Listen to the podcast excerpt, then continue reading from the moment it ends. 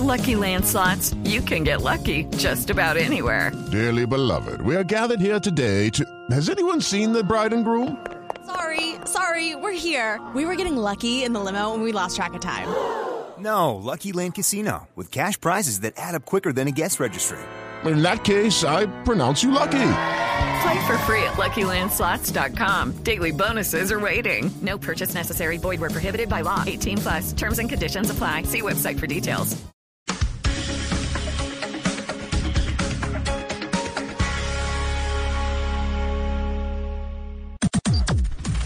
Las noticias del mediodía en Mañanas Blue.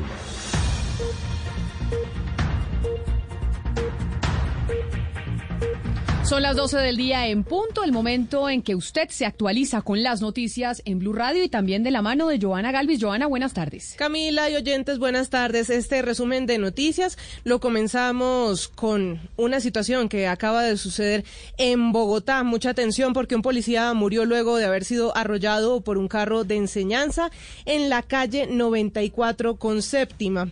El conductor del vehículo habría tratado de huir del lugar. Es una situación que está en desarrollo.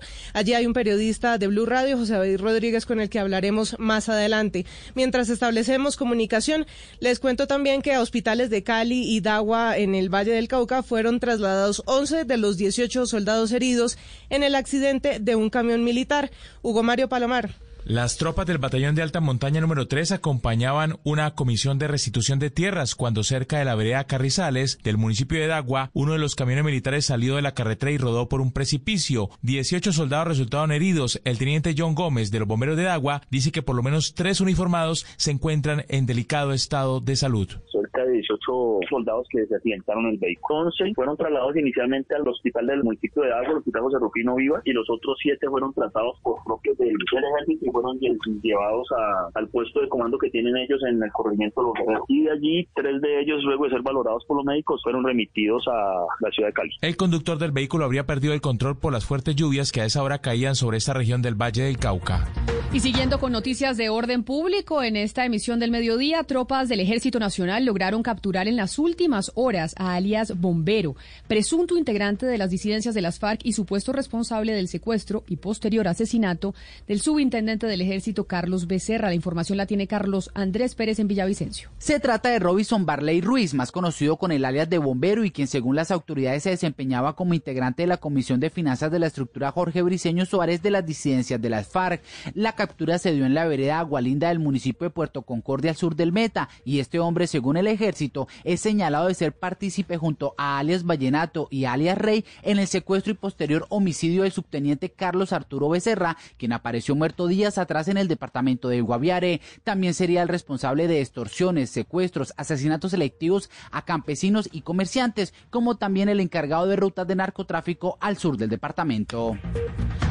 Y a las 12 del mediodía y tres minutos restablecemos comunicación con José David Rodríguez que nos amplía la noticia con la que comenzamos este resumen y es eh, la muerte de un policía que habría sido arrollado por un carro de enseñanza en la calle 94 con séptima. José David, ¿qué más se conoce de este caso?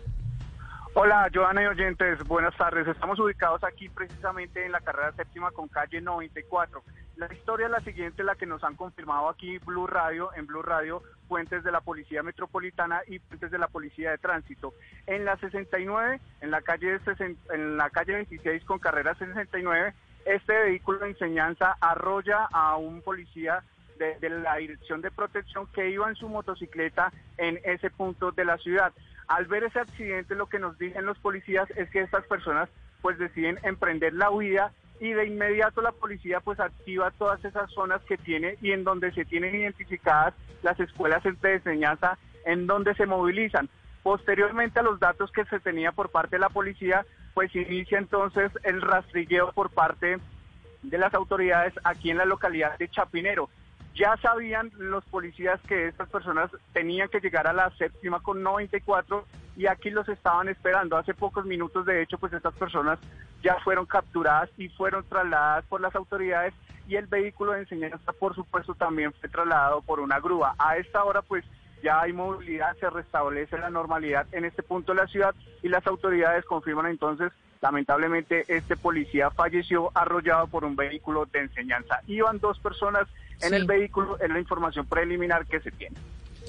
Y Camila, trascendió que la identidad del patrullero, pues que habría perdido la vida en este hecho, es Juan Carlos Barragán y trabajaba en el Congreso y esta ampliación de la noticia la tendremos en www.bluradio.com y también en nuestros próximos voces y sonidos.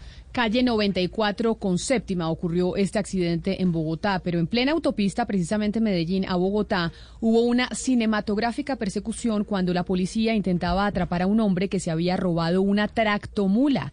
En los videos se ve cómo los policías disparan a las llantas del carro que transportaba una carga de licor avaluada en más de 300 millones de pesos. Valentina Herrera.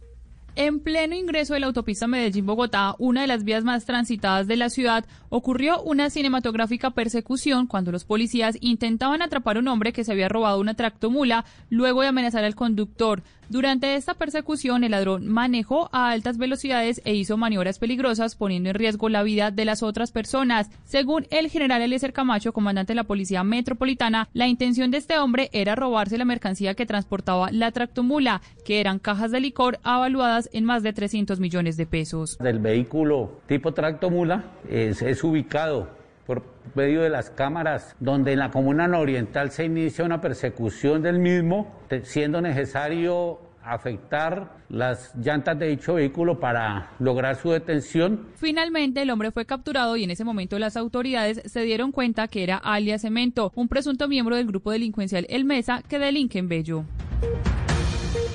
With lucky landslots, you can get lucky just about anywhere. Dearly beloved, we are gathered here today to. Has anyone seen the bride and groom? Sorry, sorry, we're here. We were getting lucky in the limo and we lost track of time. No, Lucky Land Casino, with cash prizes that add up quicker than a guest registry. In that case, I pronounce you lucky. Play for free at LuckyLandSlots.com. Daily bonuses are waiting. No purchase necessary. Void where prohibited by law. 18 plus. Terms and conditions apply. See website for details. Y seguimos con las noticias porque con el paso de las horas se agrava la situación por el invierno en Bolívar. En ese departamento ya hay boquetes e inundaciones a orilla de los ríos Magdalena, Cauca y el Canal del Dique. Carlos Cataño. La creciente del río Cauca no solo abrió un boquete de más de 30 metros de ancho en jurisdicción de Achí Bolívar, sino que ya inundó la población de Tres Cruces, donde centenares de casas quedaron anegadas. Juan Carlos Becerra, alcalde de Achí Bolívar, con el balance de la emergencia. Eh, en el corregimiento de Tres Cruces se presentó un chorro que deja eh, eh, un número de damnificados de casi 6.000 personas con una pérdida de casi 3.000 hectáreas de arroz, 2.000 hectáreas de maíz y están en riesgo casi 1.000 cabezas de ganado. Le pedimos la ayuda incondicional al gobierno departamental y al gobierno nacional que por favor nos ayuden a mitigar toda esta problemática que hoy presentamos en el municipio de Achí. La emergencia invernal la complementan filtraciones en Zambrano y Calamar a orillas del río Magdalena y San Estanislao en el canal del dique. En Cartagena, Carlos Cataño, Iguarán Blue Radio.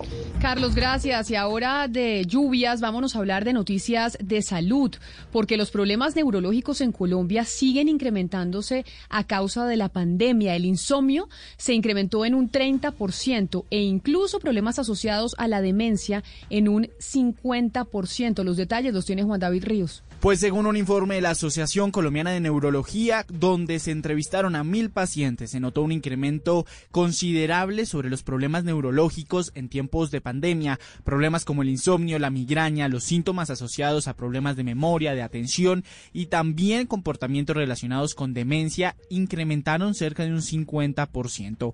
La doctora Isabel Cristina Restrepo, neuróloga clínica y miembro de la asociación. Hay unos detonantes fundamentales eh, que iniciaron con esto de la pandemia y son los cambios en las rutinas de sueño y alimentación, el sedentarismo, el aumento de la exposición a pantallas y el aislamiento social. Además, como un dato preocupante, más de un 50% de las personas que sufren de migraña en el país reportaron aumento de consumo de analgésicos, generándose sobreuso de este tipo de medicamentos y poniendo en riesgo, entre otras cosas, la función renal y hepática de los pacientes. El llamado es a consultar al médico y no automedicarse para evitar problemas a futuro.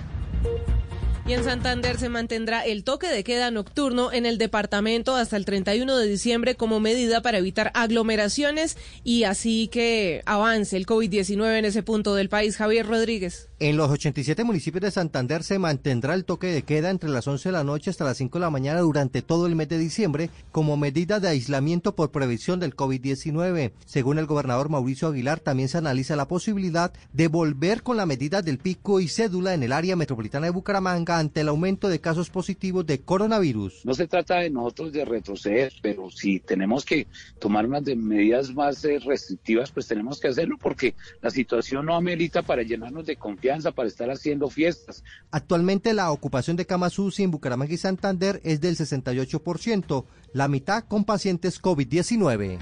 Y seguimos con esa información, pero ahora en norte de Santander, porque en Cúcuta los planes piloto de consumo de bebidas embriagantes serán suspendidos por comunas después de que el gobierno nacional decretara ayer la emergencia sanitaria hasta el próximo año. Juliet Cano.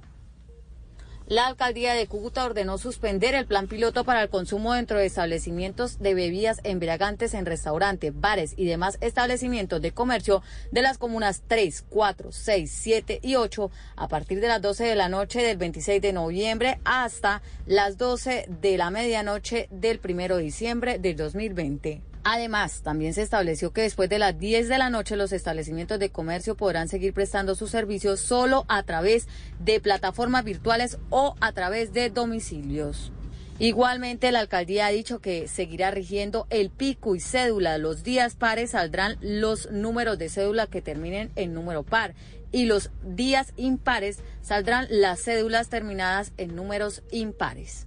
Igualmente, la alcaldía solicitó puestos de control a la policía en la glorieta del Club Tenis, Autopista Internacional San Antonio, glorieta San Mateo, en el anillo vial con la avenida principal de Atalaya y la glorieta del Escobal.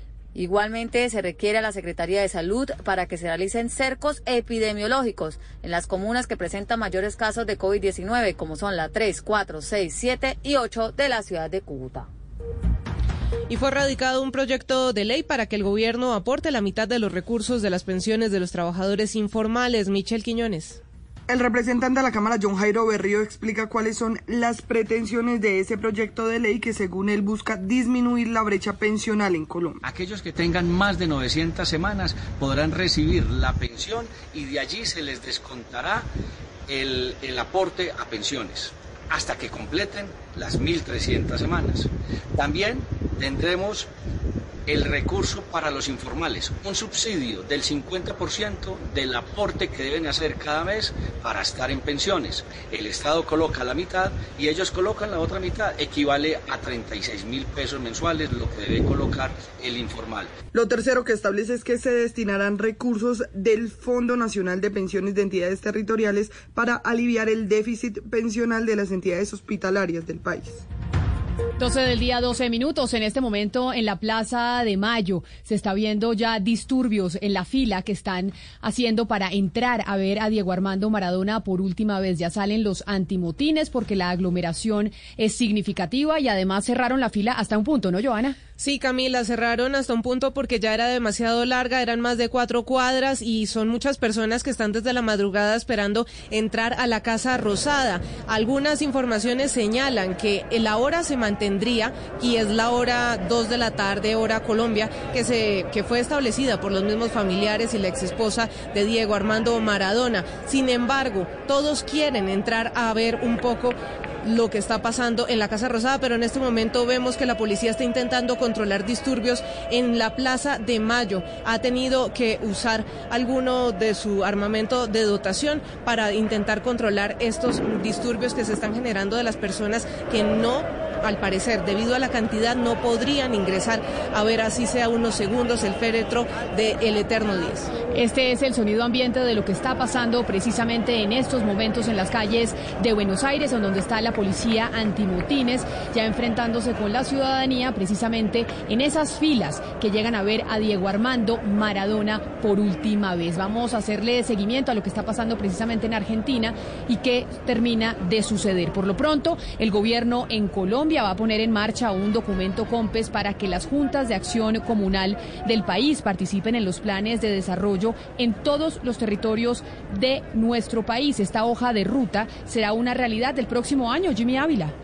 El presidente Iván Duque, durante el acto de entrega del proyecto de ley de reforma a la acción comunal en la Plaza de Armas de la Casa de Nariño, reveló que a mitad del año 2021 se pondrá en marcha un documento del Consejo Nacional de Política Económica y Social COMPES que incluya a las acciones comunales de Colombia para que tengan voz y voto en los proyectos de sus regiones. Julio del año entrante, nosotros, ojalá antes, tengamos ya el documento COMPES de la acción comunal que defina la hoja de ruta de corto, mediano y largo plazo, donde hay una interacción transversal de todas las entidades del Estado con la acción comunal en los territorios. El jefe de Estado aseguró que con esta iniciativa se dará dinamismo a la acción comunal para ayudar en desarrollo y fortalecimiento de las comunidades en Colombia. La noticia deportiva.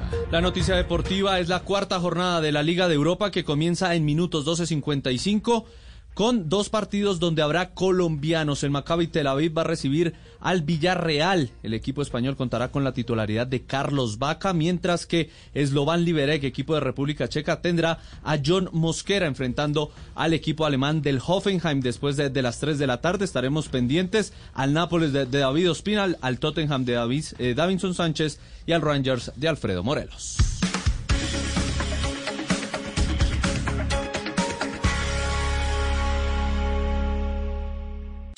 Una señal que se enlaza. Regiones conectadas a través de un dial. A partir de este momento, Oscar Montes, Ana Cristina Restrepo, Hugo Mario Palomar, Valeria Santos, Gonzalo Lázari, Rodrigo Pombo y Camila Zuluaga analizan y debaten el tema del día. El tema del día. Colombia está al aire. Son las 12 del día, 16 minutos, y en estos momentos, después de las noticias del mediodía, nos adentramos a hablar del tema del día. Y es que ayer, después del fallecimiento de Diego Armando Maradona, básicamente, pues se opacó absolutamente todo lo que estaba pasando en el país. Hello, it is Ryan, and I was on a flight the other day playing one of my favorite social spin slot games on chumbacasino.com. I looked over the person sitting next to me, and you know what they were doing? They were also playing Chumba Casino. Coincidence? I think not. Everybody's loving having fun with it. Chumba Casino is home to hundreds of casino style games that you can play for free anytime, anywhere, even at 30,000 feet. So sign up now at chumbacasino.com to claim your free welcome bonus. That's chumbacasino.com and live the Chumba life. No purchase necessary. DTW, void, were prohibited by law. See terms and conditions 18 plus.